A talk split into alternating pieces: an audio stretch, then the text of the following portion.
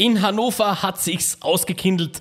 Ein Brasilianer vor Gericht und die Premier League Vorschau für die kommende Saison. Das und noch viel mehr jetzt in der neuen Folge von Wadelbeißer, der Fußballtalk. Ein dicker Kuss von der Trainer von der Meister. Wadelbeißer, der Fußballtalk mit Martin Moser. Pajero! Oh, ja, Blüte! Und in der Mitte Messi! Messi! Messi macht's! August ist es mittlerweile geworden. Herzlich willkommen zur neuen Folge von unserem kleinen, aber feinen Fußballtalk. Und äh, schön langsam kommt die Fußballwelt auch wieder in den normalen Rhythmus. Fragezeichen, denn ja genau, nächstes Wochenende geht's ja dann los. In sehr vielen großen Ligen Europas, wenn es dann wieder um die Meisterschaft geht. In einigen kleineren Ligen spielt man ja bereits. Und äh, jetzt fangen auch so schon langsam an, die ersten Pokale der Saison vergeben zu werden. Das sind ganz am Beginn der Saison natürlich immer die Supercups. Und wir haben ja auch ein großes Turnier äh, verfolgt die letzten Wochen, das jetzt sein Ende gefunden hat. Echt schade, denn das war ein tolles Turnier. Nämlich die Frauen-Europameisterschaft 2022 in England ist jetzt also vorbei mit dem Finale gestern am Abend England gegen Deutschland. Das Ganze vor Rekordkulisse für eine UEFA Euro generell mit 87.000, ich glaube 600 äh, Zuseher und Zuseherinnen waren es im Wembley Stadion zu London und die Engländerinnen, die Hausherrinnen, sind also siegreich und gewinnen dieses sehr hart umkämpfte und heiße Spiel mit 2 zu 1 durch ein Tor von Chloe Kelly in der 110. Minute, also mitten in die Verlängerung hinein. Die hat es dann gebraucht. Die letzten acht Minuten war dann ganz, ganz äh, grausig anzusehen. Das Zeitspiel der Engländerinnen, so wie man es halt kennt, wenn man einen Titel gewinnen will, dann macht man das sehr, sehr gerne. Die Deutschen haben sich aber da wirklich sehr, sehr, sehr gut verkauft, muss man wirklich sagen, durchs gesamte Turnier. An dieser Stelle noch einmal sehr große Entschuldigung an die Damen, da habe ich euch definitiv um einiges falscher eingeschätzt, als dass ich mir selber gerne zugeben möchte. Da habe ich mir richtig ins Klo gegriffen, aber so ist es manchmal. Ähm, großer Wirbel trotzdem auch rund ums Spiel und um so einige SchiedsrichterInnen-Entscheidungen. Ähm, beispielsweise in der elften Minute hat es da wieder einmal einen, äh, äh, ein tolles Nicht-Showing vom VAR gegeben. So eine Überraschung. Ähm, das kennen wir ja mittlerweile auch schon ganz, ganz gut, dass es einfach inkonstant ist, dass man das auch als neutral neutraler Fragezeichen Fußballkonsument, der gern einfach mal ganz, ganz viele Spiele schaut, einfach nicht mehr nachvollziehen kann, warum gewisse Dinge geahndet werden, warum dort so eingegriffen wird, dort so. Und da ist es gekommen, dass es um ein, um ein strafbares Fragezeichen Handspiel gegangen ist. Ähm, das war ganz, das Ganze, glaube ich, in der, in der 11. Minute, ah, 26. Minute, Entschuldigung, habe ich gerade nachgeschaut. 26. Minute bekommt äh, eine Verteidigung, Verteidigerin der Engländerinnen, nämlich Leah Williamson, äh, den Ball ganz klar in die Hand nach einem, äh, also nach, nach einer Situation eben im Strafraum. Das ist, also, wenn man sich die Bilder ansieht, dann kann man auf die gute Idee kommen, dass der in der Bundesliga schon sehr, sehr oft gepfiffen worden ist, auch in der letzten Saison, wofür es immer wieder Stick gegeben hat, möchte ich auch dazu sagen. Das ist eben die Handspielregel im Strafraum vor allem, ist eine, die sehr, sehr schwierig ist, vor allem auch sehr schwierig zu exekutieren ist, weil es gibt ja offensiv, also offiziell ist den Begriff Absicht, hat es ja länger nicht mehr gegeben, jetzt hat man ihn wieder reingeschrieben. Aber man weiß noch nicht so wirklich, wie man damit umgehen soll. Das ist genau das, was ich befürchtet habe, das passiert, dass man sich hinten und vorn einfach nicht mehr auskennt. Und Jetzt schaut es eben genauso aus, dass es da diese Situation gegeben hat. Die Deutschen sind ganz, ganz bitterböse, sprechen vom erneuten Wembley-Betrug. Hm. Ähm, aber trotzdem muss man schon an der Stelle sagen, das finde ich wahnsinnig schade, dass man, äh, dass dann dieses Finale auch unter so einem Stern steht und dass man auch als offiziellen Team da einfach nicht dazu Stellung nimmt. Ähm, das passt nämlich überhaupt nicht. Jeder weiß, ja klar, wenn man in dieser Phase des Spiels mit 1 zu 0 in Führung geht, das Spiel hätte ich mir dann angeschaut. Das ist ein anderes. Und wer weiß, es war die Schiedsrichterin Katharina Monsul hat das Ganze geleitet, eine Ukrainerin, das war auch ein, ein bisschen ein Politikum, das sie da pfeift, ähm, war schon a, a, grundsätzlich ein bisschen ein Statement, auch wenn sie sehr hoch dekoriert ist. Sie hat schon in der, in der Männerliga der, in der Ukraine gepfiffen. Auch die Assistentin ist, eine der Assistentinnen ist aus der Ukraine und ähm, ist ihr vierte Frauen-EM. Drei Partien hat sie vorher geleitet bei diesem Turnier Und ähm, die Video Assist Assistant Referees waren ein Italiener und ein äh, Mann aus den Niederlanden. Keiner hat sich bis jetzt äh, der Mühe gemacht, da irgendwas dazu zu sagen, was ich an der Stelle wirklich schwach finde. Darf ich das an der Stelle einfach einmal ganz, ganz kurz kundtun? Ich ähm, wüte ja in regelmäßigen Abständen gegen den WEA. Ich muss Sie korrigieren, ich wüte nicht gegen den WEA per se, sondern gegen die Exekution. Denn ich finde, ähm, es ist schon ein großes Armutszeugnis, solange wie es den WEA jetzt bereits gibt und solange wie man ihn testet und den auch im regulären Ligabetrieb beobachten, verbessern kann, dass der noch immer so gehandhabt wird, wie er gehandhabt wird. Das ist ein riesen, riesen Armutszeugnis. So schnell wie unsere technische Welt voranschreitet, so langsam äh, verharrt man in den Strukturen des Fußballs und rechtfertigt das dann mit irgendwelchen Traditionen, weiß ich nicht. Das ist ganz, ganz doof. Ähm, das gehöre, würde für mich total dazukehren. Ja, VAR, wenn es da sowas gibt, dann muss, muss das auch transparent laufen und dann muss man auch erklären, warum man sich das jetzt nicht anschaut. Und das Ganze möglichst instant und nicht dann vielleicht drei, vier Tage später, wo keiner mehr was dazu weiß, sondern man möchte ja dazulernen. Gehe ja mal davon aus. Also, weil da bin ich durchaus auch auf der Seite unserer deutschen Nachbarn. Wenn man ihn so handhabt, dann tut es ihm weg. Dann hat er wirklich tatsächlich, dann sind wir wieder genau bei der Diskussion, den ich da, ich da für, seitdem ich den, äh, den kleinen Talk da für. Ja, dann, das habe ich schon ein paar Mal gesagt. Wenn man nicht weiß, wie man ihn einsetzt, dann bitte vergesst es. Spart euch ein Haufen Geld. Ähm, überweist das Geld äh, nach Katalonien, dort brauchen sie es im Moment. Also das, das ist echt Quatsch. Das würde ich so nicht machen. Abgesehen davon, allerdings, wenn man einfach nur mal aufs Turnier schaut, finde ich echt ein, eine, ein tolles, ein tolles Geschichte, was da passiert ist. Also nicht nur eben von der Organisation, sondern auch von der Wahrnehmung her.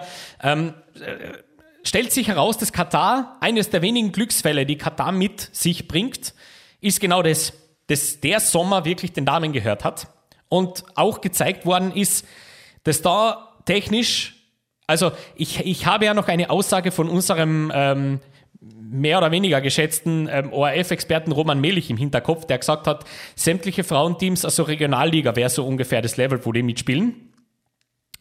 Ich würde einmal frech sagen, das ist nach diesem Turnier, kann man darüber reden, ob das vielleicht schlecht gealtert ist, oder, Herr Millich? Also, das äh, würde ich auch schon sagen, denn da waren teilweise wirklich technisch und auch körperlich, bitte. Das äh, war auch das Finale sehr, sehr körperlich geprägt. Das ich teilweise wirklich ganz, ganz große Augen gemacht. Wie die da in die Zweikämpfe reinrauschen. Boah, also Respekt, wirklich äh, absolut toll und hat den Blick auf Frauenfußball sicher nachhaltig beeinflusst. Das würde ich durchaus sagen, dafür war es wirklich gut und auch super, dass das auch bei den Fans so angekommen ist und das mit äh, Viewing Figures und auch äh, Stadium Attendance wirklich gerechtfertigt worden ist, was da passiert ist, denn die haben wirklich Rekorde gebrochen. Habe ich schon gesagt, zu, zu sehr Rekord bei einer Fußball-Europameisterschaft während einem Spiel und auch Zuschauer ähm, die zu Hause einschalten. Das waren tolle, tolle, tolle Zahlen und da wird man ganz sicher drauf aufbauen. Ähm, abgesehen davon wirklich ein ganz tolles, schönes, organisiertes Turnier mit der großen Überraschung für mich, die deutschen Damen. Das hätte ihnen niemals zugetraut, so einen Run. Sagt aber, warum ich da sitze und nicht im Sky-Studio. Fair enough. Enttäuschend war für mich eigentlich ganz, ganz wenig in diesem äh, Turnier, denn selbst die Mannschaften, die relativ früh rausgekommen raus, ausgeschieden sind aus diesem Turnier, haben sich echt ordentlich verkauft. Es hat eigentlich relativ wenige ganz, ganz hohe Resultate gegeben. Gut, das war mal das ein oder andere höhere, aber keine Demütigung. Und ähm, das Einzige, was mir wirklich ein bisschen böse aufgestoßen ist, war tatsächlich im Finale und zwar das, was vom Publikum gekommen ist. Das habe ich sehr, sehr schwach gefunden, muss ich tatsächlich sagen. Ich war ja schon selber einmal in ähm, England und habe mir dort auch ein Premier League-Spiel angeschaut und das stimmt schon so. Es ist grundsätzlich, also wenn, wenn das Stadion äh, explodiert, dann richtig. Also ich, ich hatte dort die große Freude, einmal ein West Ham-Spiel anzuschauen, in dem es um genau gar nichts mehr gegangen ist. Die Saison war mehr oder weniger gelaufen für die Hammers die dort äh, angetreten sind gegen fix abgestiegene äh, äh, ähm, Spieler aus Huddersfield. Also es ist in dem Spiel war goldene Ananas, maximal. Ähm, Olympic Stadium war aber allerdings voll.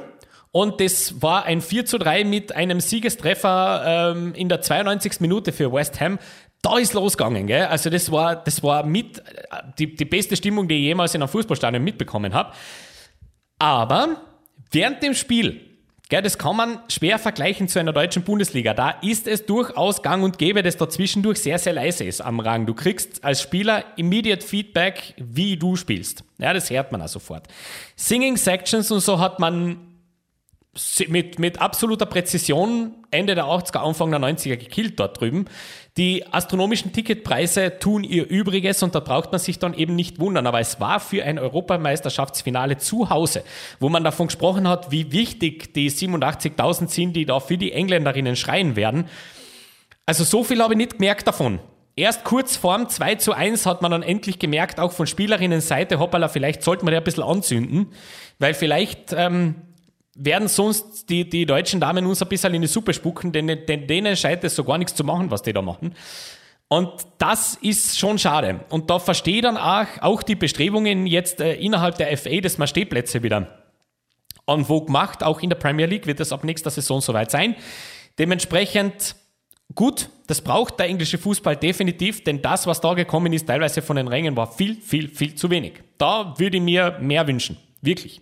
Ähm, aber das sieht man, wenn man äh, wirklich jahrelang da schläft und sich Touristen ins Stadion holt, dann darf man sich nicht wundern, dass das so ausschaut. So ist es. Man stelle sich nur mal ganz kurz vor, dieses Finale wäre nicht in, äh, im Wembley Stadion äh, gespielt worden, sondern in der München Allianz Arena oder im Signal Iduna Park oder in irgendeinem Stadion in Deutschland, ja, oder am Betzenberg, Gottes Willen. Also das wäre hätte anders ausgeschaut, glaubt mir das.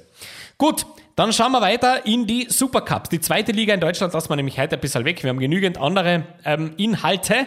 Noch dazu ist die zweite Liga in Deutschland einfach im Moment viel zu spannend. Das ist tatsächlich, da kannst du relativ wenig sagen. Also, wir machen weiter mit den Supercups und starten in Deutschland, würde ich sagen.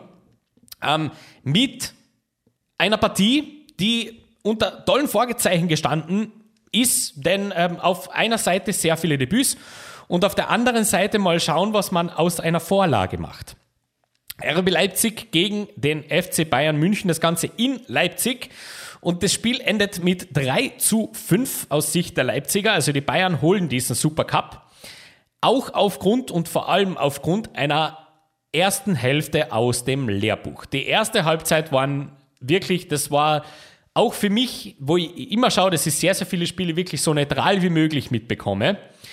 Aber das war schon ein Hochgenuss, denen zuzuschauen. Also wenn die geigen, dann geigen es richtig schön und da hatten sie auch wirklich Lust und, muss man auch fairerweise dazu sagen, genügend Unterstützung von RB, die sich gedacht haben in der ersten Hälfte, na, also wir sehen da, wer da aller spielt. Und äh, da, da, da machen wir mal ein bisschen langsam und schauen wir, dass wir so gut wie möglich einfach in die zweite Hälfte kommen ohne ein blaues Auge. Das hat nicht funktioniert. Mit 3 zu 0 geht's, also 0 zu 3 geht's in die Halbzeit. War wirklich eine Demütigung in der ersten äh, Halbzeit aus Seite von Leipzig. Und dann ähm, mitten zweiter Hälfte, so ungefähr um die 50., 55. Minute, hat sich dann Leipzig gefangen, war dann voll im Spiel und hat den Bayern da einen amtlichen, einen amtlichen Fight geliefert, das dann wirklich auch spannend zum Anschauen war, wo man sich einfach, also ich habe mir die ganze Zeit nur gedacht, wenn die das, wenn, wenn die vorher draufkommen, dass da halt Fußball gespielt wird, dann hätte man da wirklich ein, ein absolut grandioses Spiel gesehen. Auf der anderen Seite muss man auch sagen, weitere Erkenntnisse ist relativ schnell ähm, gemacht. Die Bayern offensiv ein, eine Augenweide. Vor allem Jamal Musiala hat einen, einen Sahnetag erwischt. Das ist wirklich sehr, sehr lang her, dass ich auf dem Niveau einen Spieler so herausstechen habe sehen, wie das Jamal Musiala war. Also das entzieht sich fast jeder Wertung. Da muss man fast eine neue Wertung erfinden für die Performance. Ähm, und man sieht, Variabilität ist groß geschrieben. Da vorne wurden Positionen ganz, ganz wild hin und her gewechselt. Die Bayern sind auch offensiv ein bisschen schwerer auszurennen, jetzt ohne ihren Targetman. Das ist richtig. Allerdings ähm, defensiv nach wie vor Vogelwild. Äh, dazu muss man sagen, ja, man hat auch mit der gleichen ähm, Besetzung begonnen, wie man letzte Saison aufgehört hat. Das heißt, keine Licht in der Startelf, kein Masraoui in der Startelf. Man hat es komplett so ähm, versucht zu moderieren, wie man eben letzte Saison das Ganze äh, gestaltet hat. Und da hat sich gezeigt, doch, da, da ist definitiv ähm, sehr, sehr viel Arbeit zu machen. Da passen die Abstände überhaupt nicht. Und spätestens dann, nach den Wechseln, war da wirklich echter Wurm drinnen, weil äh, irgendwie die, Verständ die, die Selbstverständlichkeit hinten in der Viererkette slash Dreierkette, je nachdem, wie, wie man ähm, gegen den Ball gearbeitet hat, die, da haben die Abstände überhaupt nicht mehr gepasst. Äh, Alfonso Davis war in der zweiten Hälfte defensiv überhaupt nicht mehr vorhanden. Ähm, hat, also generell, würde ich fast sagen, nicht mehr vorhanden, denn er hat viel zu wenig auch nach vorne getan, was in der ersten Halbzeit wirklich super funktioniert hat. Ähm, generell aber trotzdem, äh, Spiel, da, da werden die Bayern natürlich aufgrund des Resultates können sie ja happy sein, denn ey, fünf Tore gegen Leipzig auswärts, das ist lang her, dass man das geschafft hat. Allerdings drei Tore auch bekommen, das ist definitiv zu viel. Offensiv machen es riesigen Spaß. Marcel Savitzer hat einen seiner besseren Tage im Bayern-Dress erwischt. So darf es weitergehen. Ich glaube, da wird er dann eine oder andere Minute mehr bekommen innerhalb der Saison, wenn er das konservieren kann. Auf der anderen Seite Leipzig, sehr spannend, wie man ähm, das geschafft hat, die Truppe zusammenzuhalten. Das hat sich auch gezeigt mit der Einwechslung von Silva und Olmo. War es eine andere, ein anderes RB als vorher. Xaver Schlager hat überhaupt nicht gespielt, wohl dem, der sowas auf der Bank sitzen hat an der Stelle. Also das wird schon eine recht spannende Geschichte. Nur, wie gesagt, das klingt ganz, ganz wild für die Bayern mit drei Gegentore, aber es war in Leipzig. Das möchte ich einfach nur mal dazu sagen. Und das ist ein Pflaster, wo man sich als der FC Bayern München immer schwer getan hat bisher. Dementsprechend Mal schauen, die Offensive ist ein Hammer und Sadio Mané ist der erwartete absolute Weltklasse-Spieler. So eine Überraschung an der Stelle. So, wir gehen weiter nach England zum FA Community Shield. Auch hier wurde der Supercup ausgetragen, traditionell eine Woche vor Start der Meisterschaft. Cupsieger gegen Meister oder Meister gegen Cupsieger, wie man es halt drehen will. Auf jeden Fall tritt an Liverpool gegen Manchester City. Das Ganze im King Power Stadium zu Leicester, weil eben das Wembley Stadion mit ähm, dem Finale der Frauen-Europameisterschaft 2022 2022 belegt war. Somit musste man ausweichen. Den Fans hat es gefallen, war nur der halbe Weg von Liverpool bzw. Manchester. Und wir sehen ein absolutes Weltklasse-Spiel. Ähm, das macht richtig Lust auf die kommende Premier League-Saison, über die wir dann später noch sprechen werden. Liverpool ist siegreich. Mit 3 zu 1 geht man vom Feld. Ähm, was soll man dazu sagen? Vor allem auch da wieder in der ersten Hälfte Liverpool überrennt Manchester City beinahe. Also wirklich, wirklich stark. Manchester City merkt man aber, ist ein anderes, ist eine andere Mannschaft. Jetzt, wo Erling Haaland, der hat übrigens durchgespielt und ähm, absolute Zehntausender verballert. Muss man auch dazu sagen. Ähm, aber schauen jetzt komplett anders aus wie letzte Saison. Da schaut der Ballbesitz, die, die, die, die äh, Angriffsmodi komplett das ist was anderes. Die kriegen eine zusätzliche Dimension, was ich sehr, sehr spannend finde an der Stelle. Äh, aber Liverpool ist unangenehm, ist wieder einmal ganz, ganz äh, eklig zu bespielen. Und immer wenn du so den, das Gefühl hast, jetzt, jetzt lassen es ein bisschen nach, dann geht's halt wieder von vorne los. Liverpool ist da wirklich eine sehr souveräne Geschichte gelungen. Auch wenn City zwischendurch dann mal ausgleicht in der 70. Minute, schießt äh, Julian Alvarez zum äh, 1-1-1 zum Zwischenzeitlichen. Aber man hat irgendwie das Gefühl, Liverpool ist dadurch erst richtig munter geworden. Und das war wirklich schon äh, äh, wahnsinnig cool. An der Stelle möchte ich nur noch einmal ganz kurz aufmerksam machen auf das äh, Kopffinish von Darwin Nunes in der, in der 94. Minute zum Endstand von 3 zu 1. Das ist für mich ein absolutes Weltklasse-Tor. Dafür das einmal an der Stelle einfach, wie es ausgespielt ist. Ähm, Andy Robertson macht äh, in, der, in der 94. Minute an, an Laufweg der, pff, also, das, wie gesagt, 94. Minute, ja, mit, mit recht kurzer Vorbereitung. Das ist wirklich äh, spektakulär und, und wie Nunez den verwertet, ja, das schaut so einfach aus, das stimmt schon. Aber jeder, der sich ein bisschen mit Fußball beschäftigt und auch selber mal ein bisschen gespielt hat, weiß, wie, wie schwer der war. Und das ist schon absolute Weltklasse, das muss man wirklich sagen. Tolles Spiel, macht wirklich, wirklich Bock auf das, was uns da bevorsteht. Und nicht nur, dass die Supercups ausgespielt worden sind. Nein, in Deutschland startet man jetzt dann bereits mit dem nächsten Pokalwettbewerb hinein, nämlich dem DFB-Pokal. Ui, und das war eine wilde erste Runde. Ich werde natürlich nicht alle Ergebnisse durchgehen, denn, darf, denn dafür waren dann doch sehr viel Erwartete. Aber, hui, da hat's ein paar gefressen, wie man so sagt. Gell? Also es ist so typische erste Pokalrunde, vor allem jetzt. Und das finde ich sehr, sehr spannend. Jetzt hat man da die erste Runde in einer Saison, die ein bisschen anders daherkommt wie sehr, sehr viele andere davor. Wir erinnern uns, gell, Pause aufgrund von Katar, beziehungsweise da wird es für einige wird's gar keine Pause geben, für andere eine unerwartete da in der Mitte der Saison. Dementsprechend muss man das natürlich auch anders koordinieren in der ganzen Vorbereitung, im ganzen Build-up, ja, dass das man wirklich genau zu der Zeit in Hochform ist. Normalerweise schaust du, dass du das relativ früh in der Saison bist. Jetzt musst du das ein bisschen anders machen. Und das merkt man so ein bisschen. nicht nur, dass man ähm, als Bundesligist offensichtlich relativ gern ein bisschen unterschätzt, was da vor einem für eine Aufgabe liegt, sondern es wirkte teilweise wirklich absolut behäbig. Das hat wirklich wie ein Sommerkick teilweise gewirkt. Und da kommt einem das natürlich dann in äh, gelegen, wenn man als unterklassische, äh, unterklassige Mannschaft bereits fest im Ligabetrieb ist. Aber wie gesagt, ein paar interessante Ergebnisse. Beispielsweise braucht St. Pauli einen absolutes Glückstor in der letzten Minute der regulären Spielzeit, also mit Nachspielzeit schon, 93. Minute glaube ich war es, um äh, Strehlen ja, mit äh, 4 zu 3 auswärts doch noch zu besiegen. Äh, für Leverkusen ist die Pokalreise bereits zu Ende. Die verlieren auswärts beim Drittliga-Aufsteiger Elversberg mit 4 zu 3, treten mit der absolut ersten Kapelle an. Hui.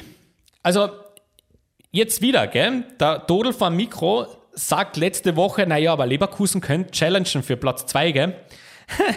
Und eine Woche später schaut es dann so aus. Naja, ähm, bitter, aber es ist in Leverkusen, möchte ich nur mal ganz kurz in Erinnerung rufen, das ist nichts Neues, dass man im ersten, in der ersten Pokalrunde gegen einen unterklassigen Gegner ausscheidet. Das ist gute, gute Tradition in Leverkusen. Und ganz ehrlich, ich glaube, das wird den Leverkusen dann gar nicht so, also sicher ist es peinlich. Und man kriegt da fest Sick von den Fans und das auch zu Recht. Das war eine unterirdische Leistung. Aber langfristig für die Saison ist das vielleicht gar nicht so schlecht für die Leverkusener. Ja, jetzt hast du keine Dreifachbelastung mehr. Diese Dreifachbelastung hat, haben dann die Kölner nicht mehr. Denn äh, die gehen ins Elfmeterschießen gegen Jan Regensburg auswärts 4 zu 3, das war eine dieser Partien, wo ich mir schon gedacht habe, wie ich gesehen habe, ui, also vor allem nach diesem Saisonstart von Jan Regensburg in den letzten zwei Wochen, habe ich mir gedacht, ui, ui, ui, ui, ui, ui. Das könnte dann doch, das könnte ja vielleicht, ja, da könnte es ja. Ähm, Wolfsburg ganz knapp gegen Karl Zeiss Jena auswärts mit 0 zu 1. Über das Spiel sprechen wir dann später noch ein bisschen, denn da gibt es noch etwas zu klären. Ganz, ganz wichtig. Ansonsten die Hertha auch nicht mehr im Bewerb. Die scheiden aus auswärts bei, den, bei der Eintracht aus Braunschweig im Elfmeterschießen. Also, wir sehen, so den einen oder anderen hat's da schon geausnet. Und ähm, durchaus, durchaus, also vor allem für die Hertha ist es wieder mal sehr, sehr bitter. Wir wissen, wo das Pokalfinale stattfindet. Gell?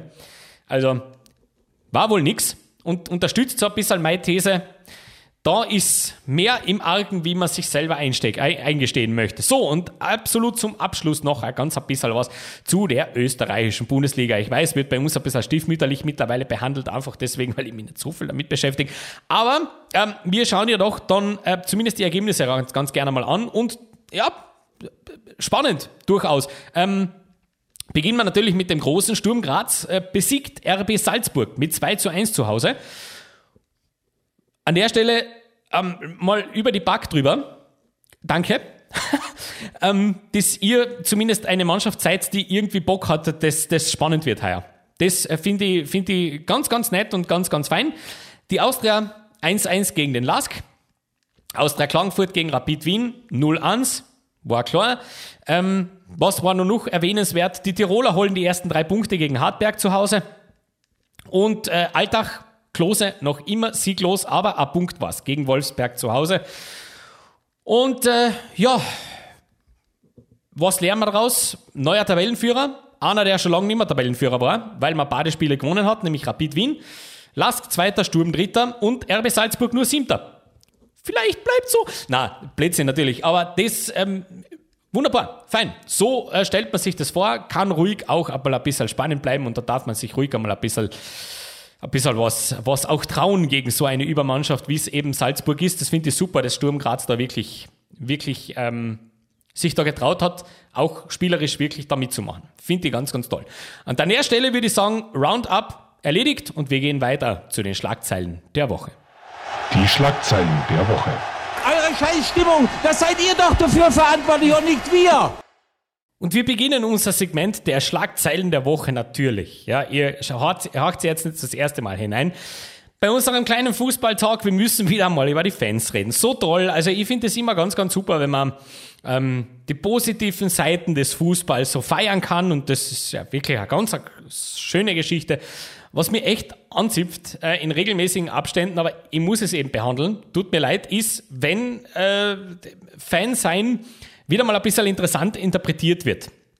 Und vor allem finde ich das sehr, sehr spannend, diese, diese ähm, ja, wie, wie soll ich das jetzt schön formulieren, diese Falschheit, die gewisse Leute an den Tag legen, wenn es darum geht, ähm, aber Politik kehrt aus dem Sport. Ja, Politik kehrt aus dem, aus dem Sport raus und das hat da nichts verloren und Sport bleibt Sport und, und dann, dann schaut man sich ähm, Fenerbahce Istanbul gegen Dynamo Kiew an in der Qualifikation zur Champions League und äh, Fenerbahce scheidet aus ja, Dynamo äh, gewinnt das Ganze, ist übrigens der nächste Gegner von Sturm Graz.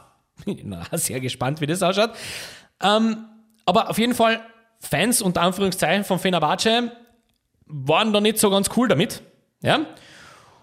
Und haben ähm, begonnen, mitten in der, in der Partie den Namen von Wladimir Putin zu skandieren. Von der Tribüne hinunter. Und zwar laut hörbar. Und spannend. Also äh, für das, dass eben gerade die, die UEFA sehr dafür eintritt, dass politische Statements nicht in Stadien kehren, finde ich also sehr interessant, dass man das einfach so hinnimmt. Also, dass man da auch das einfach so lässt. Ja, das. Ähm, mir, mir fällt dazu wirklich relativ wenig ein. Muss ich echt, also welch, welch Geisteskind du sein musst, wenn du auf der Tribüne sitzt und denkst, dass es eine gute Idee ist.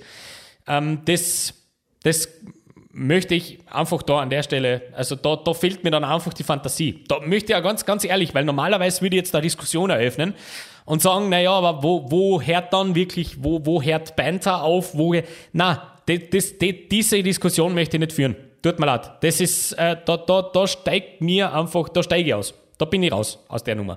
Weil äh, gerade nämlich, nämlich in der Türkei sollte man bei so einer Sachen wirklich sehr, sehr vorsichtig sein.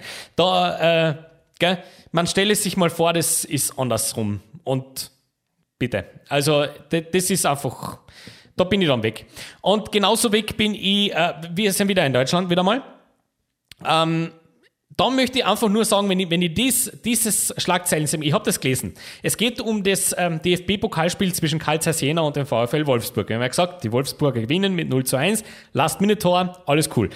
Ähm, ich hatte das gelesen, was da so passiert ist, nach Abpfiff, mit Abpfiff, nach Abpfiff, in den Kabinen und so.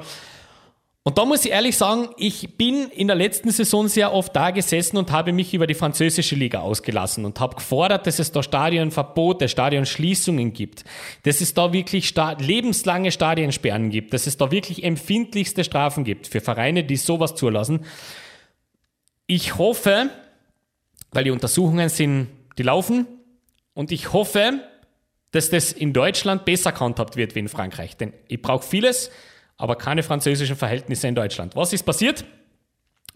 Die Situation ist komplett eskaliert nach Abpfiff. Die Jena-Fans waren sehr, sehr sauer, dass man äh, also quasi nicht aufsteigt gegen VfL Wolfsburg. Also einfach nur mal vor Augen führen, wie lächerlich das ist. Gell? Einfach nur mal, du, du stehst als Karl Zeiss Jena gegen einen Bundesligisten und dickst aus, weil du nicht weiterkommst. Das muss man sich wirklich einfach, einfach nur mal am Kopf greifen und dann passt das auch ganz gut. Da ist wirklich, da, da kann die Handfläche für die, für die Stirnoberseite eigentlich gar nicht groß genug sein. Das muss wirklich wehtun. Ähm, ja, und was ist passiert? Es, es, es eskaliert komplett. Die Chaoten fangen an, Bengalos fangen an, einen Platzsturm anzusagen. Und äh, da gibt's dann Handgemenge zwischen den verschiedenen äh, Fangruppen. Und äh, auf dem Weg von der Kabine zum Mannschaftsbus geht man dann auch tatsächlich als jener Anhänger die Profis von VfL Wolfsburg an. Beispielsweise Jakub Kaminski, Kevin Paredes, Pavao Perwan, unser Österreicher, war mittendrin in der ganzen Geschichte. Es sind dort keine Ordnungskräfte. Es gibt keine Security. Äh, die Profis haben müssen in den VIP-Raum gehen, weil dort hat es keine Möglichkeit gegeben, dass man sie separiert von Fans. Und äh, anscheinend wurden die äh, bepöbelt, körperlich bedrängt. Ähm, man hat sich natürlich, man will sich nicht, also jetzt müssen wir zuerst einmal schauen, was da war, natürlich, muss man ja dazu sagen. Ähm, Nico Kovac hat sich ähm, geäußert, er, er hätte nichts mitbekommen. Das finde ich sehr, sehr spannend, weil wenn man sich die Videos anschaut, ähm, da an der Stelle einfach Herz, äh, das ist, glaube ich, ganz, ganz wichtig, wenn man sich solche Dinge anschaut. Und das ist jetzt, glaube ich, ganz wurscht, ob man Fan von der oder der Mannschaft ist. Das ist wirklich egal. Ich möchte bitten, bei solchen Dingen bitte Herz mit der Politik auf. Ganz ehrlich, Nico Kovac, Herz auf, da irgendetwas zu sugarcoaten oder so, na, aber da müssen wir jetzt mal unter vielleicht und Unschuld und jetzt müssen wir da, na, es gibt Videoaufnahmen, es gibt ganz eindeutige Aussagen und da bitte können wir jetzt einmal mit der Politik aufhören und da mal sagen, ma, aber da müssen wir jetzt aber vorsichtig und da dürfen wir nicht so, na, na, Karl Zeiss Jena, wenn es nach mir geht, ist die nächsten drei Jahre im DFB-Pokal nicht dabei. Und spielen einmal mindestens drei, vier Heimspiele vor leeren äh, Tribünen. Ganz einfach. So ist es zu machen. Und die kriegen eine empfindliche Geldstrafe und das muss wehtun. Ja, das geht überhaupt nicht. Das ist nämlich nicht nur so, dass man eine, äh, ein Spiel, weiß ich nicht, verzögert oder in irgendeiner Art und Weise hindert, dass das ordentlich abläuft durch eben einen Platzsturm oder so. Nein, nein, da werden gegnerische Spieler, Fußballprofis körperlich bedrängt, körperlich angegangen. Und also ich, ich weiß nicht, wo eure Linie ist. Ja, aber ich, für mich ist es so, es gibt ein Fußballstadion und alles, was grün ist, da hat der Fan nichts verloren. Also überall, wo, wo es eine Tür gibt, von einem grünen Rasen Richtung Katakomben oder wo irgendwo ein Zaun vor ist, habe ich nichts. Also ich weiß nicht, aber vielleicht bin es auch nur ich. Aber das, da, da würde ich wirklich sagen, da, bitte hör mal auf, da zu sugarcoaten. Ähm, dafür zeige ich kein Verständnis und ich hoffe wirklich, dass es da härteste, härteste Sanktionen gibt, denn das darf nicht einreißen. Ganz ehrlich, wir haben letzte Saison schon das ein oder andere Geschichte mit Platzstürmen und so weiter gehabt und ich brauche das nicht öfter. Dort, dort ist alles friedlich gegangen, alles fein. Das ist nicht mehr friedlich. Und da muss man so schnell wie möglich das äh, wirklich drüber tun und wirklich zusperren, die ganze Geschichte. Weil ansonsten sind wir auch relativ schnell dort, wo Schalke war, vor noch nicht so langer Zeit, wo die Spieler wirklich verfolgt werden. Ähm, und das wirklich amtlich gefährlich wird. Und allein für diese mangelnde Organisation, dass du vom Weg, auf dem Weg von der Tribüne zum Mannschaftsbus kein einzigen Security-Handschuh dort hinterstellst, allein für diese Inkompetenz müssen Köpfe rollen, meiner Meinung nach. Ganz einfach. So, ähm, werden wir mal schauen, ob ein weiterer Kopf rollt im Oktober. Das ist durchaus sehr, sehr spannend, was man da so liest. Und interessanterweise ist diese Nachricht so ungefähr drei, vier Stunden durch den Äther gerauscht und relativ schnell wieder verschwunden. Ähm, heute habe ich ein neues News-Segment gelesen, wo es darum geht, dass der Mann im Fokus heute ähm, Agurk halt kassiert hat bei einem Showspiel. Und das ist jetzt die große Neuigkeit. Also darüber macht man nicht so gern reden, aber ich finde es spannend. Es geht um Neymar und es geht darum, dass der einen Gerichtstermin vor der Nase hat, nämlich im Oktober. Und da geht es um mutmaßliche Unregelmäßigkeiten im Zuge des Transfers aus Brasilien zum FC Barcelona. Also die Staatsanwaltschaft fordert eine zweijährige Haftstrafe für Neymar Junior. Und äh, neben ihm sind äh, Bartomeo und Rosell, ehemalige Präsidenten des FC Barcelona, angeklagt. Und da wird Korruption und äh, Betrug, glaube ich, ist es, gell? Ja, genau. Korruption und Betrug steht da. Ähm, Zahlen, die da dahinter sind, das ist eigentlich relativ kompliziert und relativ vertragt. Deswegen gut, dass sich das Gericht damit beschäftigt, wird höchst an der Zeit, dass man es einmal einem normalen A erklären kann. 2017 wurde das äh, Strafverfahren bereits angeordnet, so ein bisschen zum Hintergrund. Es geht um eine Klage des brasilianischen Investmentfonds DIS, die. Und die hatten damals Anteile an Neymar. 40 Prozent, genauer gesagt. Und äh, der Fonds hat da jetzt behauptet, es werden lediglich 40 Prozent der offiziellen Ablösesumme geflossen. Also offizielle Ablösesumme war damals 17,1 Millionen Euro. Allerdings weiß man ja mittlerweile, dass der Wechsel circa 83 Millionen Euro schwer war. Und dann passt es ja natürlich nicht mehr zusammen mit 40 Prozent und das geht sich nicht mehr aus. Dementsprechend jetzt also Gerichtstermin, mal schauen. Äh, das finde ich spannend. Nämlich auch einen, einen Monat vor der Weltmeisterschaft. Das ist keine schöne Vorbereitung für einen Herrn Neymar. Und Spanien und Steuern, Spanien und Betrug, das ist eigentlich ein relativ schieres Pflaster dafür. Deswegen, da bleiben wir auf jeden Fall dran. Und ich finde es bemerkenswert, dass man mit der News so schnell wieder verschwunden ist. Weil, hm, also da Vielleicht ist weniger dran, wie da jetzt wieder gemacht wird, aber ich finde es schon bemerkenswert. Durchaus. So, ähm, ich würde gleich mal sagen, wir bleiben noch ganz kurz in Spanien und machen unser allwöchentliches Barcelona-Bashing, oder? Machen wir doch mal. Ähm, Barcelona holt Jules Koundé von Sevilla für 60 Millionen Euro knapp. Jetzt werdet ihr euch fragen, wie denn oder warum oder was macht denn das für einen Sinn oder wie geht denn das eigentlich? Ich kann es euch nicht sagen. Gell? Ich bin äh, mittlerweile, ich, ähm, das ist die, einfach, es ist im Grunde, es ist ein Riesengamble. Vielleicht sollte man gar nicht so schlimm sein. Es ist ein Riesengamble. Ähm, das ist, die Barcelona wettet im Moment auf sich selber. Und zwar auf ihren kurzfristigen Erfolg diese oder auch nächste und auch oder nächste Saison. Denn wenn der ausbleibt, könnte man gut vorstellen, dass man den Laden zurat. Zuran muss. Ähm, wer sich dafür mehr interessiert, schaut euch bitte nur einfach mal die Zahlen an. Wir haben ja letzte Woche äh, berichtet von ähm, irgendwelchen Anteilen und, und äh, Übertragungsrechten, die da ihren Besitzer gewechselt haben. Wenn man das ein bisschen aufrechnet auf die Vertragslaufzeit, dann ist Barcelona auf lange Sicht wirklich ganz, ganz schlimm dran, wenn es um finanzielle Geschichten geht. Die brauchen jetzt ganz brauchen kurzfristig wirklich jeden Erfolg, den sie kriegen. Und es klingt immer alles so negativ. Ja, ich weiß schon. Ähm, dazu muss ich fairerweise einfach nur mal sagen, natürlich ist jeder einzelne Transfer, den die gemacht haben in dieser Transferperiode, absoluter Banger. Die haben Weltklasse-Mannschaft dort stehen. Das möchte ich nicht eine Sekunde lang irgendwie leugnen. Das ist super. Äh, jeder Transfer macht da Sinn. Ähm, das passt da alles irgendwie. Gnade dir Gott, wenn das allerdings nicht funktioniert. Und gerade bei Barcelona verstehe ich es nicht, warum man diesen Weg geht.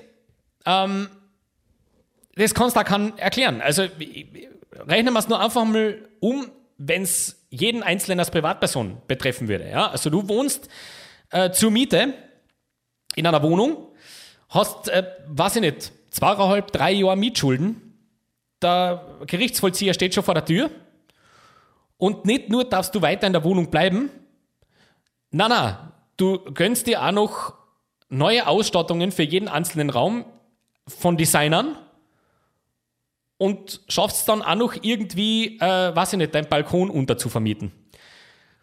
Wie lange das gut geht, das darf dann jeder selber wissen oder selber sich ausrechnen. Ich weiß, wie es für jede Privatperson ausgehen wird.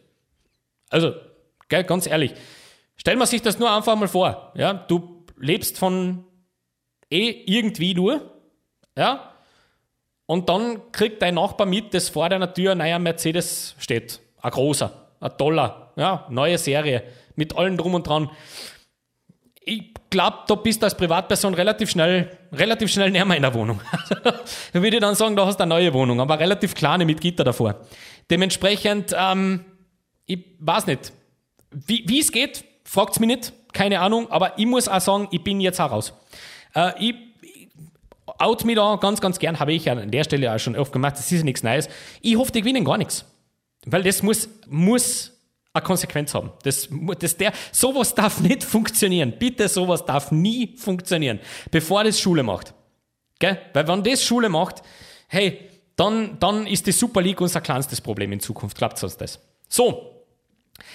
Die, die übrigens garantiert kommt. Also da, da brauchen wir uns jetzt auch überhaupt keine, überhaupt keine Illusionen machen. Spätestens, wenn Barcelona heuer nicht Meister wird, haben wir die, haben wir die Super League-Diskussion nächstes Jahr wieder. Garantiert. Hannover 96, zweite deutsche Liga. Uh, das ist ein großer, großer, großer Sprung. Aber wir müssen ihn machen, denn das ist durchaus sehr, sehr bemerkenswert. Dort gibt's keinen Martin Kind mehr. Martin Kind, ja, bis vor kurzem Geschäftsführer der Profifußballgesellschaft gewesen. Und man hat ihn abgesetzt. Ähm, Martin Kind, ja, ein Mann, der immer wieder im Fokus gestanden ist, vor allem unter Fangruppierungen, den mag man so gar nicht. Und jetzt ist er also weg. Ähm, freigestellt worden vom Vorstand und er ist noch immer Mehrheitsgesellschafter. Aber es gibt dort, ja, so wie in allen Vereinen, 50 plus 1. Ja, da war er immer totaler Gegner davon. Jetzt wissen wir warum. Und ähm, natürlich haben sich dann gewisse Vereinslegenden und ganz, ganz verdiente alte, weiße Männer, böse, böse, fair enough, nehme ich zurück, ähm, haben sich ähm, berufen gefühlt, ihm dort zur Seite zu springen. Dieter Schatzschneider, Rekordtorschütze, hat schwere Zeiten prophezeit. Peter Neururer hat äh, gemeint, das ist eine Katastrophe, die Entscheidung.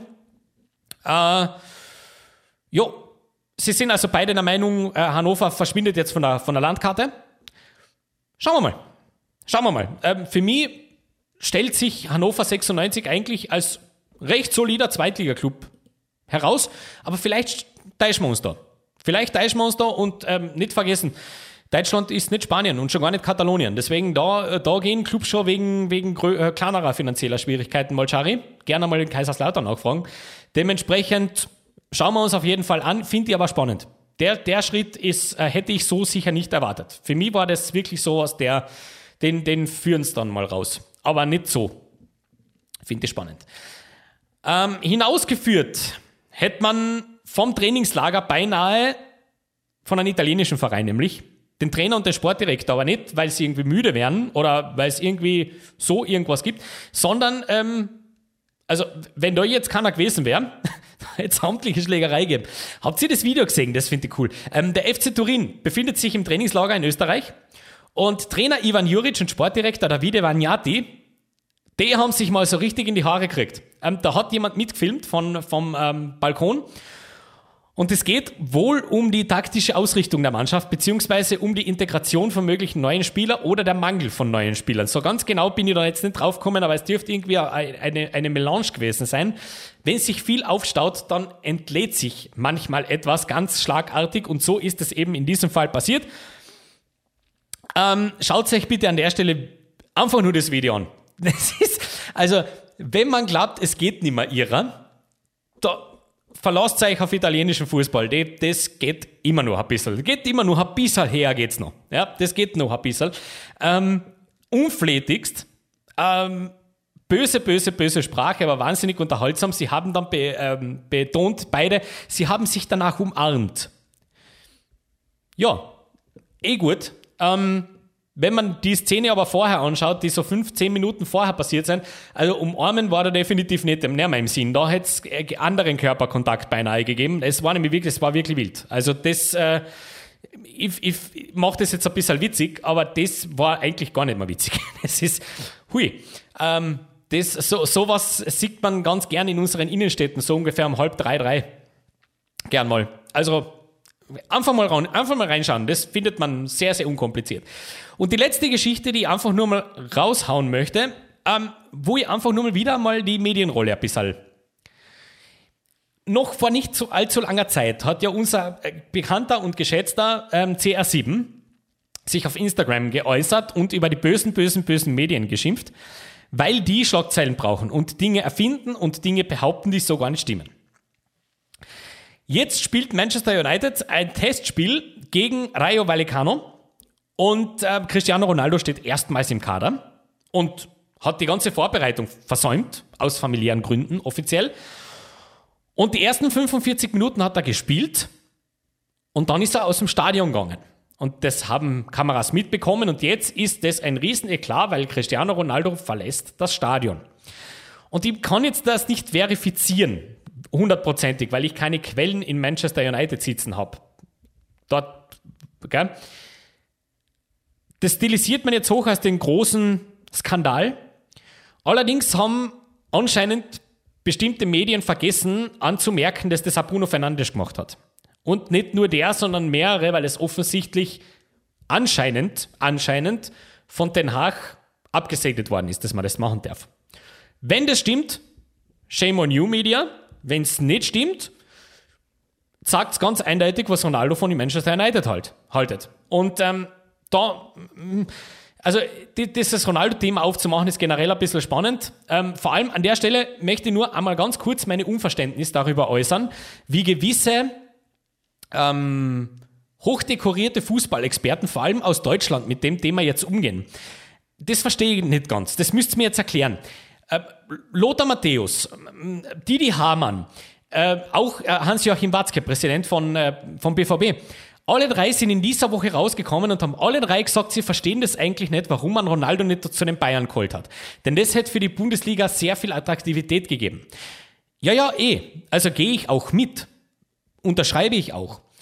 Bemerkenswert finde ich, dass das drei sind, die sich in den letzten zwei Jahren mit am lautesten gegen die Dominanz des FC Bayern ausgesprochen haben und, und für eine spannende Bundesliga eintreten. Das finde ich dann wirklich sehr, sehr spannend, dass man sich jemanden in der Bundesliga wünscht, der jeweils die Vereine, die den Bayern so ein bisschen auf die Füße steigen könnten, ganz gern mal ein am Spiel single-handedly vernichtet werden könnten.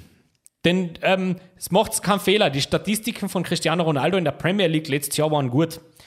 Und einfach nur mal vorstellen, was Cristiano Ronaldo in einem funktionierenden Bayern, mit einer funktionierenden Bayern-Offensive da aufführen könnte. Ich würde mal an der Stelle ganz frech sagen, der ähm, würde mich jetzt nicht wundern, wenn da ein Dreier vorn steht, wenn es um die jährlichen Tore geht bei den Bayern. Also ich traue ihm, ich, ich hätte ihm das sofort zugetraut, 30 Tore zu schießen in der Saison. Und dass man sich das wünscht als Gegner, das finde ich ein bisschen komisch. Aus Business-Sicht ja, aber warum Hamann das sagt, hm, und warum Watzke, also ganz ehrlich, dann macht es Dortmund, ihr braucht eher einen Einer. Aber anscheinend will er eh Gehalt verzichten. Dann, dann tut es. Ähm, das würde ich unterschreiben. Aber ähm, das, also, ich, ich kapiere es halt nicht. Ja? Entweder ihr wollt eine spannende Liga haben, dann solltet froh sein, dass ähm, die Bayern-Vorstände das so sehen, wie sie sehen. Und ansonsten, ja, dann, dann müsst ihr aber die ganze Narrative hinterfragen. Ja? Und dann möchte ich aber dann irgendwann auch nichts mehr hören von wegen, meine Güte, aber die Bayern sind ja so schlimm, weil die kaufen so viel Leid. Naja, also entscheidet euch. Konsequenz. Ich bin ein Mensch, ich brauche in meiner Argumentation immer Konsequenz drin. Und das passt mir nicht zusammen. Sage einfach nur mal so, wie es ist. Das, das verstehe ich einfach nicht ganz. Ähm, ich verstehe es, wie gesagt, aus Business-Sicht Vollkommen, denn ich bin der gleichen Meinung. Also das Jahressalär von Ronaldo hätte man innerhalb von zwei Tagen durch Trikotverkäufe herin. Das ist überhaupt kein Problem. Das wird dann jeder Ökonom sagen. Das ist eine bewusste Entscheidung, dass die Bayern da getroffen haben, dass der da nicht hinpasst. Punkt. Fertig. Und da braucht man auch nicht weiterreden. Und es ist ja schade, ja, dann macht es. Fertig. Ganz, ganz einfach. Ende. Und äh, Didi Hamann, generell ist er aufgefallen in diesem Interview mit ein paar sehr bizarren Aussagen. Das hat er so in sich. Das hat er wirklich in sich. Die, die, ähm, ich verstehe ihn nicht immer. Aber hey, es ist die Hammer. Wem, wer bin ich? Ja, wer bin ich, ihn da zu kritisieren? Also, an der Stelle Schlagzeilen zu Ende und wir gehen weiter. Oh, ausschweifend zum Thema der Woche. Das Thema der Woche.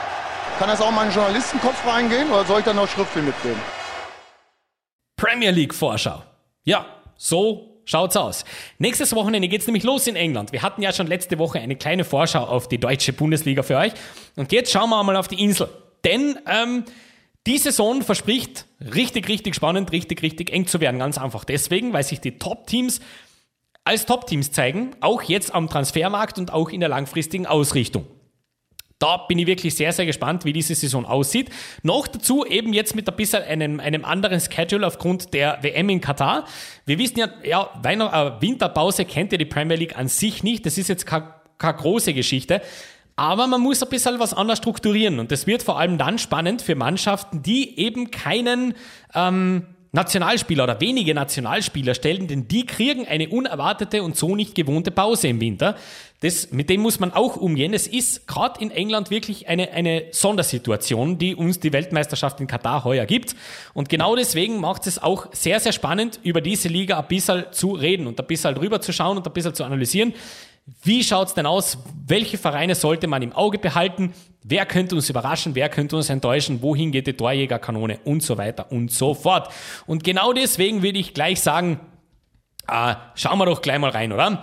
Also, äh, unsere Premier League Vorschau jetzt für euch komprimiert und relativ schnell und unspektakulär. Zuerst einmal die Voraussetzungen. Wer kommt denn neu in die Liga? Wir haben natürlich, so wie es in England ist, drei Aufsteiger. Zwei davon fix, einer durch das Playoff äh, ermittelt worden und äh, neu in der Liga Bournemouth. Fulham und Nottingham Forest. Also zwei, äh, die man auch als neuer, unter Anführungszeichen, Premier League-Fan durchaus gerne kennt und ein lang erwarteter Rückkehrer mit Nottingham. Die waren schon lange nicht mehr oben, ist aber ein Club mit reicher, reicher Historie und meinen das auch ernst, was sie da machen. Dazu allerdings später ein bisschen mehr, denn die passen ganz, ganz wunderbar in eine Kategorie, über die ich kurz sprechen möchte. Wir starten aber tatsächlich wirklich von oben nach unten und sprechen einmal ganz kurz drüber. Wer sind denn eigentlich so die Teams, die sich die Titel oder den großen Titel heuer ausmachen werden in der Premier League als Meister? Und ich würde einfach sagen, ich sage drei, vier und sprich dann über meinen, meinen Tipp, den es dort gibt. Also, ähm, Letztjährige Meister Manchester City, denkbar knapp vor Liverpool. Diese zwei Mannschaften auch heuer bitte ganz, ganz fest am Zettel zu haben, denn wenn man sich gerade die Transfergebaden anschaut, über die wir ja sprechen werden in unserem Special, wie angekündigt, mehrere Male bereits, haben sich da beide nicht lumpen lassen. Beide haben elementare Figuren verloren im Sommer, haben aber dafür gesorgt, dass diese Positionen sofort neu besetzt werden und haben auch für die Breite was getan, jeweils. Dementsprechend erwarte ich beide Mannschaften zumindest einmal nicht wirklich schlechter wie letzte Saison. Das möchte komisch klingen, vor allem wenn man sich auf Liverpool konzentrieren möchte und da schaut, wer da gegangen ist. Trotzdem bin ich der Meinung, gerade wenn man jetzt auch den Community Shield ein bisschen als Grundlage nimmt, so viel blöder unterwegs sind die nicht. Ganz im Gegenteil, die sind sehr variabel geworden jetzt vorne. Die haben tatsächlich ein bisschen umgestellt und ich glaube auch, dass ähm, so schnell und so gut wie Luis Diaz funktioniert hat, ich glaube, damit hat man auch in Liverpool so nicht unbedingt gerechnet. Das gibt dann eine ganz neue Dimension. Und ein großes Signing hat es ja auch gegeben, einen Vereinsrekord. Dementsprechend, da erwartet man sich natürlich große Dinge. Und bei City ähm, Spieler gegangen, die einmal vor sehr, sehr vielen Jahren riesige Hoffnung für äh, ganz, ganz große individuelle Awards waren. Und jetzt endgültig hat sich Pep Guardiola doch gedacht, na, na, also die großen Titel, vielleicht brauchen wir dann doch einen richtigen Striker vorne. Ja, man hat jetzt ein bisschen umgestellt. Da, auch da wird man dann sehen, wie das in den wirklich interessanten Ligaspielen aussieht. Letzte Saison auch relativ weit vorne war Chelsea und äh, Tottenham. Weil äh, natürlich Chelsea wahrscheinlich an der besten Trainer in der ganzen Liga nicht nur wahrscheinlich, sondern ganz sicher mit Thomas Tuchel. Allerdings eine Mannschaft, die in großen Umbruch begriffen ist. Da haben sehr viele Spieler auch den Verein verlassen und irgendwie kriegt man dann den Fuß noch nicht so wirklich ins Transferfenster rein. Da braucht man definitiv noch ein bisschen Zeit. Da kommt der Saisonstart fast ein bisschen früh für diese Truppe. Und ähm, Tottenham auf der anderen Seite wahnsinnig aktiv am Transfermarkt und auch mit Antonio Conte, ein Manager an der Seitenlinie, der grundsätzlich weiß, wie Erfolg geht. Dementsprechend auch hier sehr interessant. Mein Meistertipp, äh, natürlich wird sich's abspielen, höchstwahrscheinlich wieder zwischen zwei Mannschaften, aber ich muss wirklich sagen, es ist natürlich der Safe Bet und es ist eine. Fair enough. Und ich wäre der glücklichste Mensch der Welt, wenn es nicht so funktioniert, aber ich, ich muss natürlich Manchester City tippen als Meister.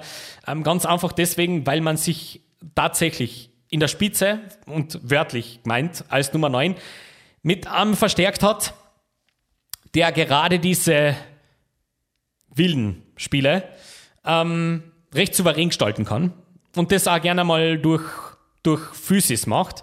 Etwas, was dem äh, City-Spiel in der letzten Zeit ein bisschen gefehlt hat. Dementsprechend, ich tue mir schon ein bisschen schwer, da nicht Man City zu nehmen. Und noch einmal als Disclaimer, wenn es Liverpool ist, fein, fair enough, bin ich. Ich, ich wäre eigentlich mit jedem anderen cool. Ja? Weil ich einfach die Abwechslung ganz gerne habe. Aber ich gehe da einfach mit einem Safe Bet von mir aus. Ähm, Top 4. Welche Mannschaften spielen, ab, abgesehen von Manchester City, noch um die Champions League, wenn es so nach jetzt der Voraussage geht? Auch das sehr schwer. Liverpool wird Zweiter abschließen. Ich sehe auch ganz ehrlich jetzt nicht den Downfall. Noch. Ja, hat zwischendurch mal ein bisschen so ausgeschaut. Aber die haben, äh, also gerade jetzt, der, der Supercup hat das ein bisschen geändert. Das ist echt eine Maschine, die, die Truppe. Ähm, es ist ein bisschen schwer, die restlichen Top 4, weil du hast im Grunde wirklich vier Mannschaften für zwei Plätze da. Und es ist wild, aber ich würde an der Stelle, bin ich fast geneigt, Tottenham auf Platz 3 zu tippen. Und ich glaube, ich glaube, dass auch der vierte Platz nach Nordlondon gehen wird. Und zwar zum FC Arsenal. Ich, äh, das, was ich im Moment in der Vorbereitung sehe von ihnen, Gefällt mir ausgesprochen gut. Also ausgesprochen gut. Es ist eine so eine spannende Truppe. Und da haben wir tatsächlich es mit einem, einer Unterschrift zu tun, die von einem direkten Ligakonkurrenten kommt und die die Mannschaft instant um eine Klasse besser macht als letzte Saison. Wer das ist, über das werden wir dann sprechen in unserem Transfer-Special. Also, das wäre jetzt einmal ganz schnell mein Top-4-Tipp. Komisch, dass Chelsea und United da nicht dabei ist, ich weiß schon. Aber gerade Chelsea, Oh, das tut mir noch ein bisschen schwer. Eben, weil, weil äh, das Transfergebaden mir so gar nicht gefällt und auch die langfristige Ausrichtung im Moment nicht so geben ist. Dazu muss man aber sagen, Tuchel ist ein talentierter Coach, der wahrscheinlich einer der talentiertesten generell überhaupt. Dementsprechend, wer, wenn nicht er? Und United hat auch sehr gut ausgeschaut in der Vorbereitung. Da werden wir dann allerdings bin ich gespannt, was auch diese ganze Politik rund um Cristiano Ronaldo mit dem Verein macht. Denn kalt lassen kann das kann dort.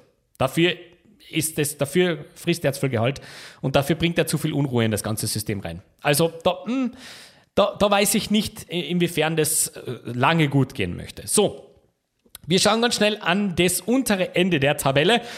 Und äh, wir wissen ja, aus der Premier League gibt es drei Fixabsteiger. Und meiner Meinung nach sind zwei Absteiger relativ klar. Die liegen relativ auf der Hand und das könnte sehr gemein sein und das könnte mir fest in den Hintern beißen, diese Prediction. Aber ich würde einmal sagen, dass Bournemouth und Fulham, zwei Teams, die frisch raufkommen, glaube ich auch gleich wieder den Gang nach unten angehen. Und zwar ganz aus unterschiedlichen Gründen. Äh, bei Bournemouth ist es die Qualität, die da fehlt. Das ist von vorne bis hinten keine Premier League-Truppe. Aber das hatten wir auch ja letztes Jahr von Brentford gesagt. Das stimmt schon. Aber bei Bournemouth fehlt mir so die, die große Ausrichtung. Und bei Fulham, äh, das ist also ein Grenzfall, weil die schauen, die schauen gut aus.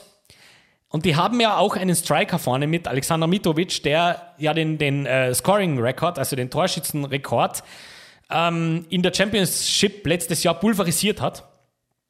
Allerdings hat Mitrovic in der Premier League noch nie gezeigt. Und der hat einige Chancen gehabt bereits.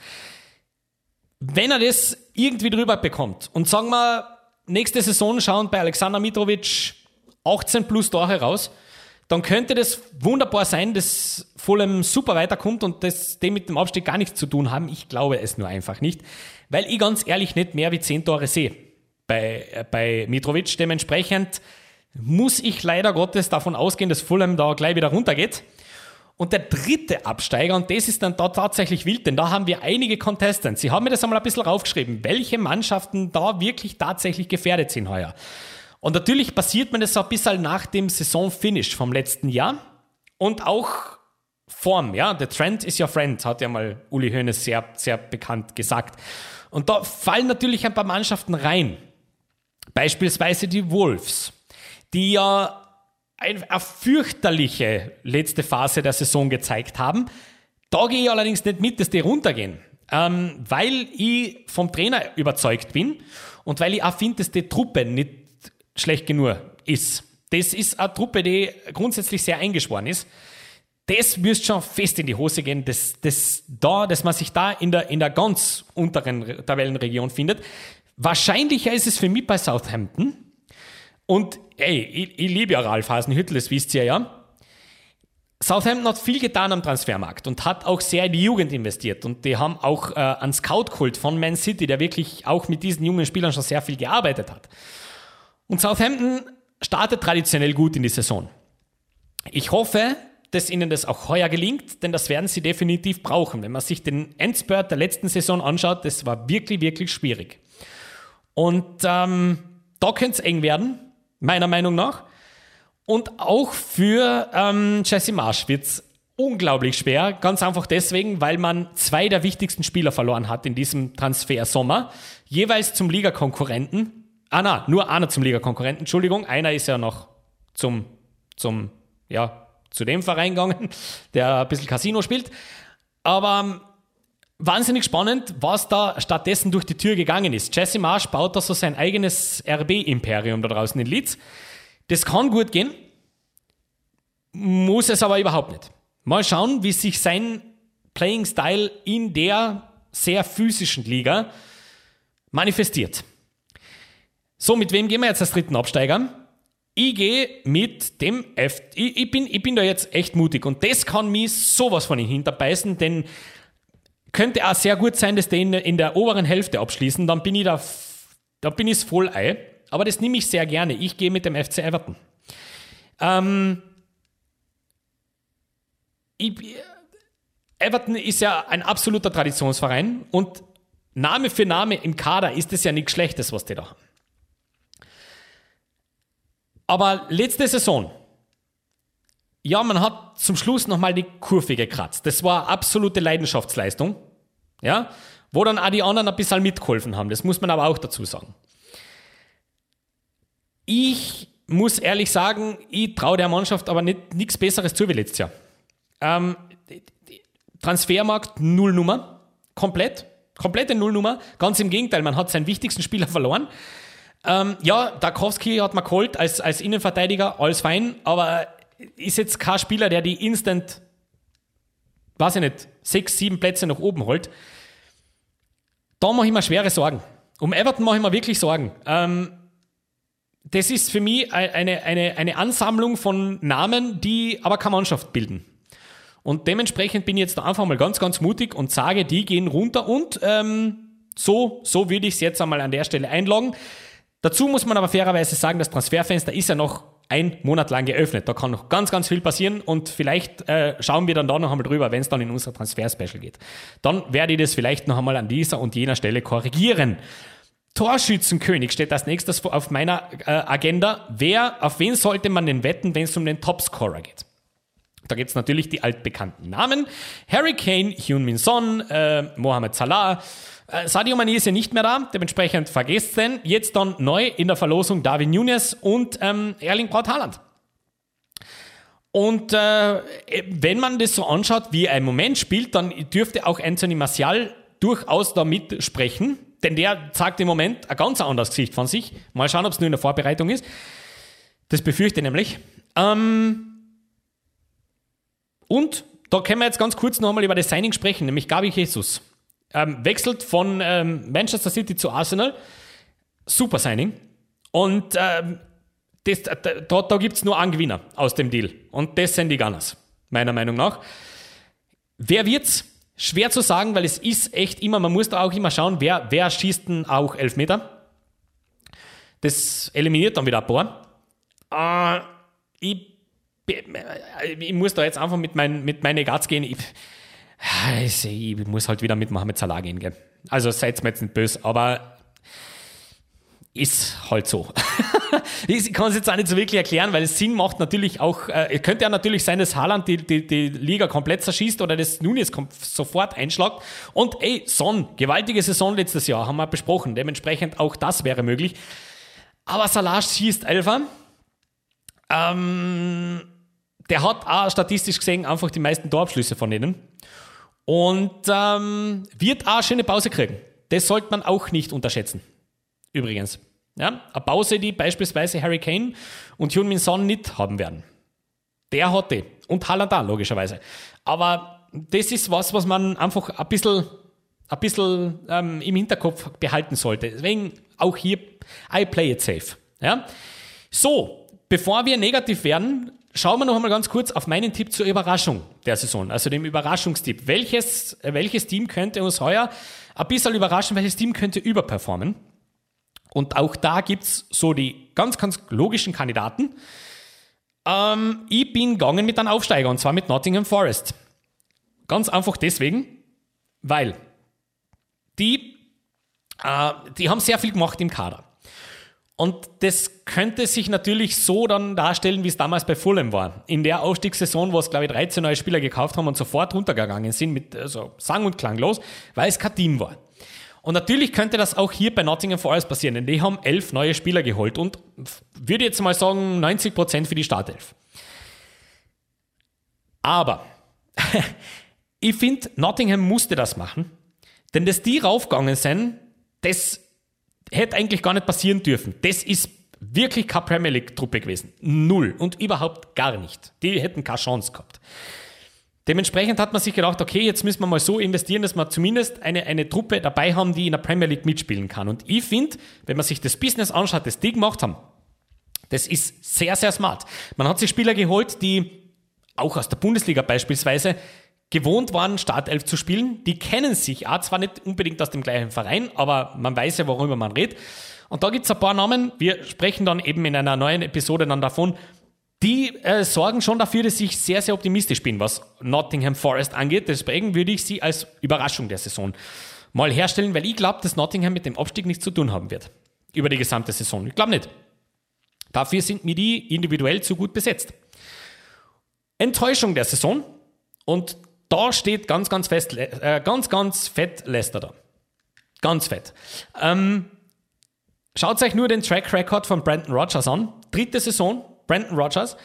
Dazu eine bemerkenswerte Inaktivität am Transfermarkt, die, das absolute Vertrauen an Langzeitverletzte, jetzt zurückzukommen und sofort wieder auf 110% zu, zu steigen, das ist sehr schwer und kann ganz, ganz fest in die Hose gehen. Was heißt in die Hose gehen für Leicester? Die werden natürlich mit dem Abstieg nichts zu tun haben, aber ich glaube, Leicester endet zweistellig heuer. Und das wäre für Leicester-Verhältnisse, ich weiß, Leicester ist tatsächlich gell, Perspektive. Ja? Vor acht Jahren hätte man noch gesagt, hey cool. Ja? Das läuft nicht mehr. Leicester hat mittlerweile andere Anforderungen an sich selber und an sein Team, weswegen ich glaube, dass ein zweistelliges Finish für Leicester fatal wäre. Aber ich glaube, es läuft darauf, läuft darauf hinaus. Weitere Kandidaten dafür, ähm, Enttäuschungen, ähm, Aston Villa, hm, durchaus, durchaus möglich. Mal schauen, wie äh, West Ham das Ganze kompensiert bekommt jetzt. Da bin ich auch sehr, sehr neugierig drauf. So, an der Stelle wollen wir jetzt noch eine letzte Kategorie machen und dann, dann würde ich sagen, äh, freuen wir uns dann einfach auf die Premier League-Saison. Also ihr seht, ich bin richtig Gas. Ähm, die erste Trainerentlassung, das Sack Race. Das ist ja immer ein, großer, ein großes Thema in England. Welchen Manager frisst denn als erstes? Und da empfiehlt sich einfach einmal ein bisschen auf den Run zu schauen. Ähm, welche, welche Auslosung denn so bestimmte, ähm, bestimmte Teams so haben. Und dann könnte man schon mit viel Fantasie ein bisschen drüber nachdenken, naja, wann könnte das passieren? Und was könnte der Auslöser sein? Und das habe ich auch so ein bisschen einmal angedacht, zumindest. So ein bisschen.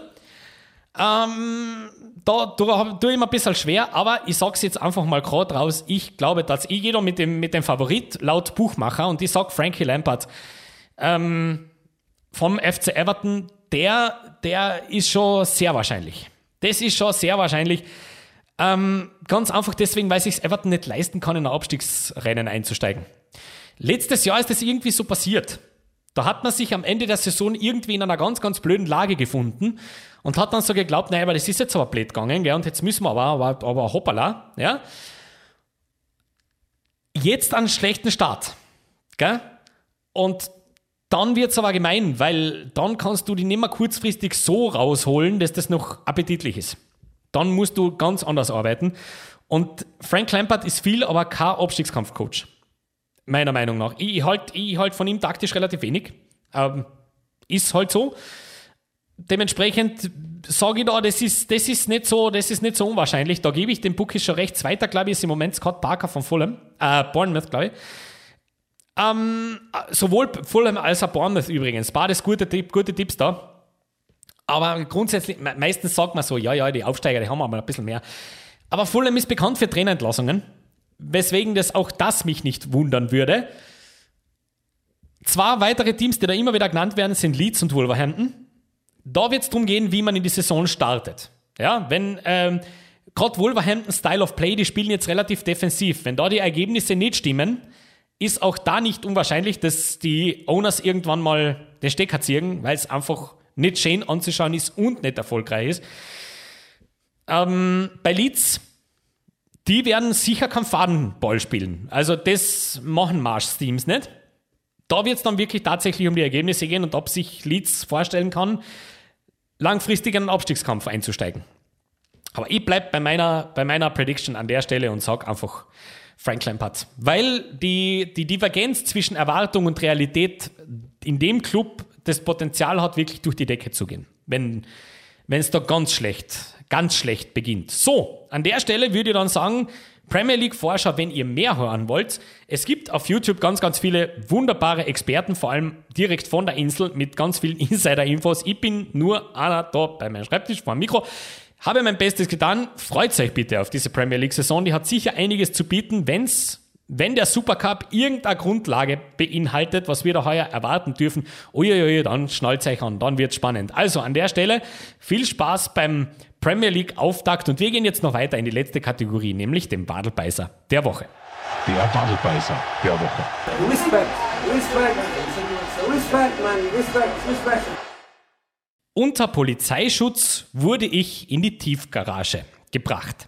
Das ist die Aussage von einem 91-jährigen Mann, der am Starnberger See wohnt und Opfer wurde von einer Kettensägenattacke. Es ist eigentlich wild. Also ich muss wirklich sagen, ich weiß schon, wir, da sind wir jetzt wieder mal im Gossip, ja, aber come on, wie kann man das nicht thematisieren? Das muss man, darüber muss man einfach sprechen, weil es, einfach echt wild ist. Jens Lehmann, ehemaliger Nationaltormann, ganz berühmt, der hat vor allem äh, ähm, Weltmeisterschaft, ich glaube 2006 war es, ähm, wo er ja Zettel und alles, was dazugehört.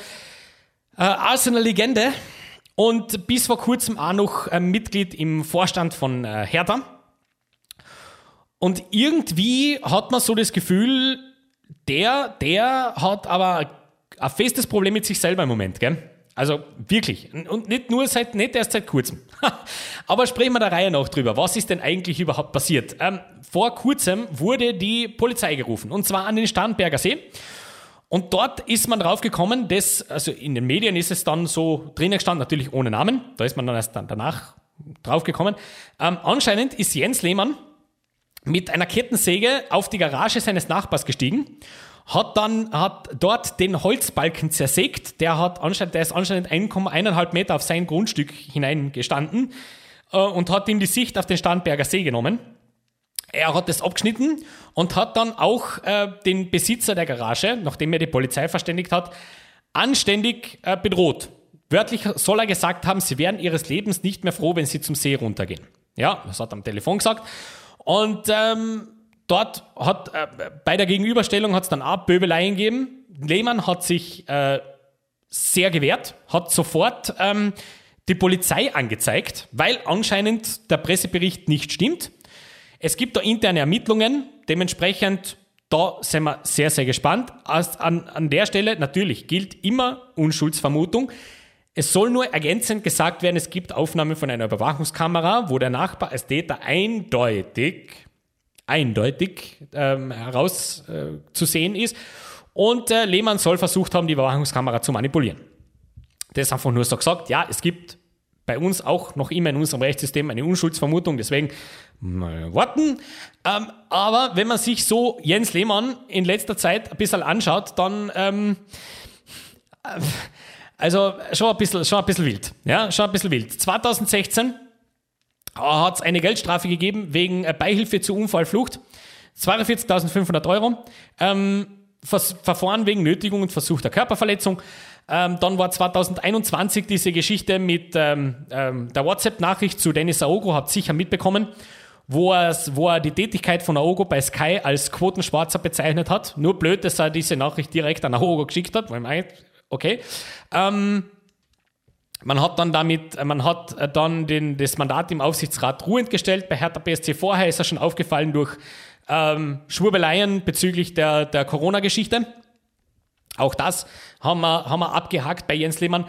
Ähm, und ganz, ganz interessant, jetzt auch nach dieser ganzen äh, Kettensäge-Geschichte, das war gestern, das war gestern, ähm, hat er dann einen äh, Prozess, eine Prozesseinladung bekommen. Am Amtsgericht München, da geht es dann um Raserei. Der soll anscheinend innerorts mit seinem Auto viel zu schnell gewesen sein. Ähm, Vorverbot für drei Monate stehen im Raum. Anscheinend war der 60 km/h schnell. Ja, ähm, da fällt einem an sich eigentlich relativ wenig dazu ein. Ähm, aber es passt irgendwie so in das Bild, das man von ihm bekommt in letzter Zeit. Ähm, der wenn das alles so stimmt, vor allem das mit der Kettensäge, dann ähm, muss man echt sagen, da hat einer wirklich ähm, zu tun mit sich selber. Und es, ich, ich wünsche auch ihm persönlich, dass er das in den Griff kriegt und dass er das vor allem auch erkennt, dass das vielleicht so nicht mehr geht. Ähm, weil es eben nicht das erste Mal ist, dass, dass er wegen so etwas in den Medien steht. Und gerade so, so ein ehemaliger Spieler wie er, sollte eigentlich dazu danach streben, das anders ausschauen zu lassen. Und äh, ganz wichtig, bevor wir jetzt die Sendung beenden, denn ich möchte nicht so negativ aufhören, eine positive Geschichte möchte ich noch quasi als Ehrenplatz, einen Ehrenwadelbeißer der kriegt jetzt nicht, aber Ehrenwadelbeißer für ein Interview, das am Wochenende jetzt ausgestrahlt worden ist. Martin Hinteregger wünscht sich eine Rolle beim Bergdoktor. Und das finde ich super. Also, wie gesagt, wenn dieses ganze Theater genau den Sinn hat, dass er das einmal machen darf, dann bitte. Also, ganz ehrlich, äh, wer produziert das? ZDF, ARD, eigentlich wurscht. Ganz ehrlich. Also, da wird sich eine Möglichkeit finden. Also, bin ich mir ziemlich sicher, dass man das möglich machen wird. An der Stelle würde ich aber tatsächlich sagen, bevor das jetzt in ganz, ganz schlimme ähm, Untiefen abdriftet, beenden wir doch die heutige Ausgabe vom Wadelbeißer. Ich wünsche euch ganz, ganz viel Spaß in dieser Woche beim Fußballschauen. Nicht vergessen, deutsche Bundesliga startet, englische Premier League startet. Dazwischen gibt es noch ein bisschen österreichische Bundesliga. Jetzt müssen wir wieder einen Plan schreiben. Wann, wann äh, dürfen wir uns vor dem Fernseher versammeln? Aber ich bin mir sicher, ihr werdet einen Weg finden und wir sprechen dann drüber. Nächste Woche, pünktlich, wieder genauso wie diese Woche. Bis dorthin, alles Liebe, alles Gute, viel Spaß und bleibt uns gesund. Bis zum nächsten Mal. Viert euch und Baba.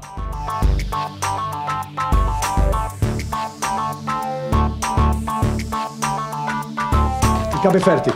Gute Nacht.